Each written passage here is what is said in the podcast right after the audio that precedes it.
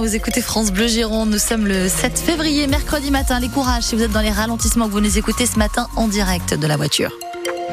Et en direct de la voiture, c'est la grosse galère sur la 10 ce matin, ouais, Bernard. Ouais, véritablement euh, compliqué avec 11 km de ralentissement depuis Embarrassé-la-Grave en direction de Carbon-Blanc ce matin. Et c'est très compliqué de circuler encore une fois dans ce secteur avec un impact également sur le pont d'Aquitaine. Circulation ralentie en raison d'un accident qui s'est produit un petit peu plus tôt ce matin. Et puis euh, du monde également sur la rocade en extérieur dans le secteur de Lormont. Bah, c'est compliqué là aussi de circuler. Euh, donc pas mal de ralentissement pour un mercredi. Vous nous appelez d'ailleurs si vous avez des précisions. Vous passez par le 05 56 19 10 10. Attention, un véhicule également en panne au niveau de Villeneuve-d'Ornon sur euh, la rocade en extérieur. Soyez prudents si vous passez dans le secteur. La météo, on est sur euh, un temps plutôt euh, variable. Hein. Quelques petits éclaircies annoncés par Météo France. Oui, malheureusement, elles disparaissent à la mi-journée. De petites pluies s'installent cet après-midi. Il ne fait que 3 à 6 degrés ce matin, 13 degrés cet après-midi sur le Médoc, à Bordeaux et Saint-Émilion, 14 à Arcachon et Capsieux. Et on commence, Marie, par cet appel des salariés d'un magasin de chaussures de Saint-André Les vendeuses du magasin Chaussexpo, elles font appel à la sollicitude de leurs clients, elles dont l'avenir est encore très incertain. Leur enseigne a été placée en liquidation judiciaire le 9 janvier. Les repreneurs ont jusqu'à vendredi pour se faire connaître. En attendant, le magasin déstocke et les vendeuses cherchent à combler le vide du Godéchamp. Oui, déjà, à l'extérieur du magasin, une feuille est collée à la porte d'entrée. Bonjour. Mélissa, la responsable, a eu l'idée d'inscrire ce message noir sur blanc en majuscule. Oui, nous allons fermer. Alors pour nous réconforter, nous acceptons des chocolats, bonbons, un voyage au soleil. Bien à vous, votre équipe adorée. C'était simplement pour informer les clients de la situation, avoir de la sympathie et surtout des sourires. Quand on entre dans le magasin, au milieu de toutes les promotions de déstockage, le mot est dans tous les rayons. C'est toujours réconfortant. Stéphanie habite justement à Saint-André de Cubzac. Elle a l'habitude de venir ici. Ça peut peut-être leur remonter le moral, voilà, des petits mots comme ça, euh, dans une période difficile pour elle. 12,47 s'il vous plaît. Jamie, elle est avec deux cartons de chaussures dans les mains, elle est dans la file d'attente. Au soleil, votre équipe adorée.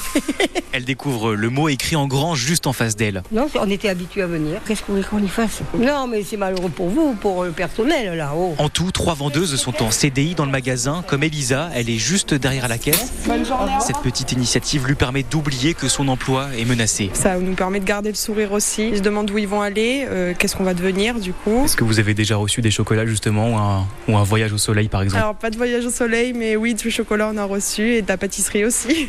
Elles, comme tous les autres employés de Chaussexpo, seront fixées à la mi-mars. Chaussexpo, c'est 7 magasins et une vingtaine de salariés en Gironde, 180 boutiques partout en France. Dans l'actualité aussi, Emmanuel Macron rend ce midi un hommage national aux victimes françaises de l'attaque du Hamas sur Israël. Quatre mois, jour pour jour, après les attaques terroristes du mouvement palestinien, elles ont fait 42 victimes françaises le 7 octobre dernier. Parmi elles, Avidan, jeune franco-israélien de 26 ans, originaire de Bordeaux, tué lors de l'attaque sur la rêve partie dans le désert près de la bande de Gaza.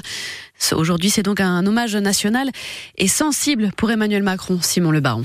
L'Élysée souligne d'ailleurs que la France est le premier pays au monde, hors Israël évidemment, à rendre un hommage national aux victimes du 7 octobre. Un hommage, avant tout, de la République à ses enfants et pas un événement politique, explique l'entourage d'Emmanuel Macron. Mais le président entend bien, ajoute l'un de ses conseillers, placer son discours sous le signe de la lutte contre l'antisémitisme, qui est à ses yeux un cancer universel. On se souvient de la polémique provoquée par son choix de ne pas participer le 12 novembre dernier à la grande marche contre l'antisémitisme. Emmanuel Macron sait donc que sa parole, ce matin dans la cour des Invalides, est très attendue, tout en sachant aussi, signe supplémentaire que le sujet est politiquement délicat, qu'il ne peut pas donner l'impression d'établir une hiérarchie entre les victimes. Une vie vaut une vie, répète le chef de l'État.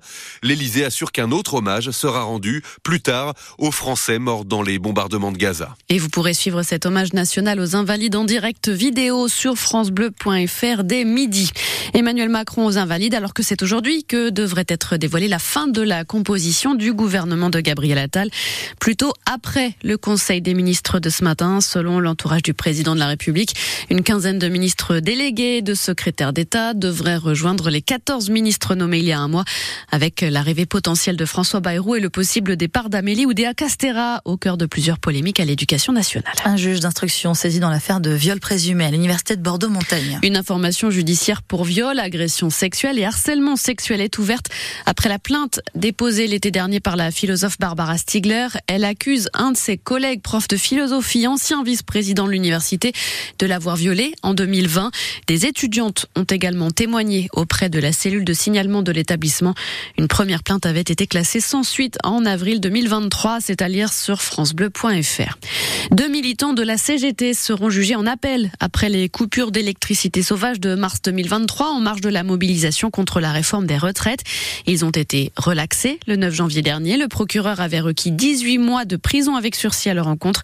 Le tribunal avait estimé qu'il n'y avait pas de preuve de leur présence dans le local électrique visé. Le parquet a donc décidé de faire appel de sa décision. À Pessac, la section rugby du Bec reprend doucement vie. Le Bordeaux étudiant club, doyen des clubs universitaires de France, une institution sur le campus Pessaquet, mais l'existence est troublée depuis de longs mois. Des occupations à répétition de ces terrains par des communautés de gens du voyage. La dernière en date s'était tirée d'octobre à janvier. Difficile dans ces conditions de maintenir les entraînements et compétitions. Ils reprennent depuis la mi-janvier, malgré les stigmates du passage des caravanes. Et le club peut compter sur ses fidèles au défi le Pauline amène son fils Auguste pour l'entraînement, mais d'abord il faut passer par les restes de blocs stop, des tas de ferrailles et autres pierres qui s'amassent dans le stade.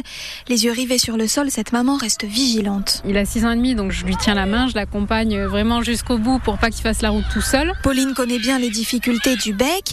Elle et son conjoint ont notamment garé leur voiture devant le stade pour en bloquer l'accès aux caravanes. C'est pas non plus rien de laisser sa voiture en pleine nuit, euh, donc euh, c'était aussi pour euh, récupérer le, le bec quoi, qui, qui reste c'est un endroit pour faire du sport. Je comprends aussi leur besoin d'être logés quelque part. Malheureusement, voilà, ici c'était plus possible. Les joueurs sont donc revenus sur le terrain. Une victoire pour cette cadre du club qui souhaite rester anonyme.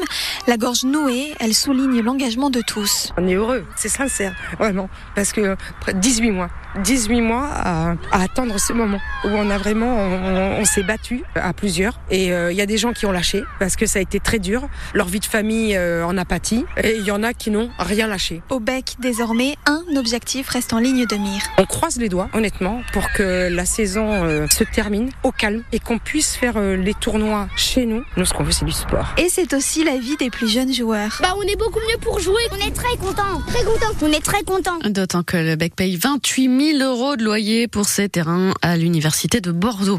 La flamme olympique, elle passera par la tour Péberlan à Bordeaux le 23 mai prochain. Le Centre des Monuments Nationaux l'a annoncé hier.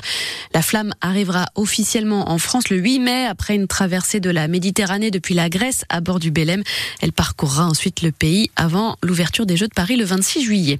Et puis un rendez-vous à inscrire sur votre agenda le vendredi 1er mars à 21h10. Il faudra être devant votre télé ou votre radio pour regarder ou entendre le concert des Enfoirés au profit des Restos du Cœur. Concert, vous le savez, enregistré à Bordeaux lors de la série de shows des Enfoirés sur la scène de l'Arc Arena en janvier avec plus de 50 artistes et des centaines de bénévoles. Des restos, ce sera sur TF1 et sur France Bleu.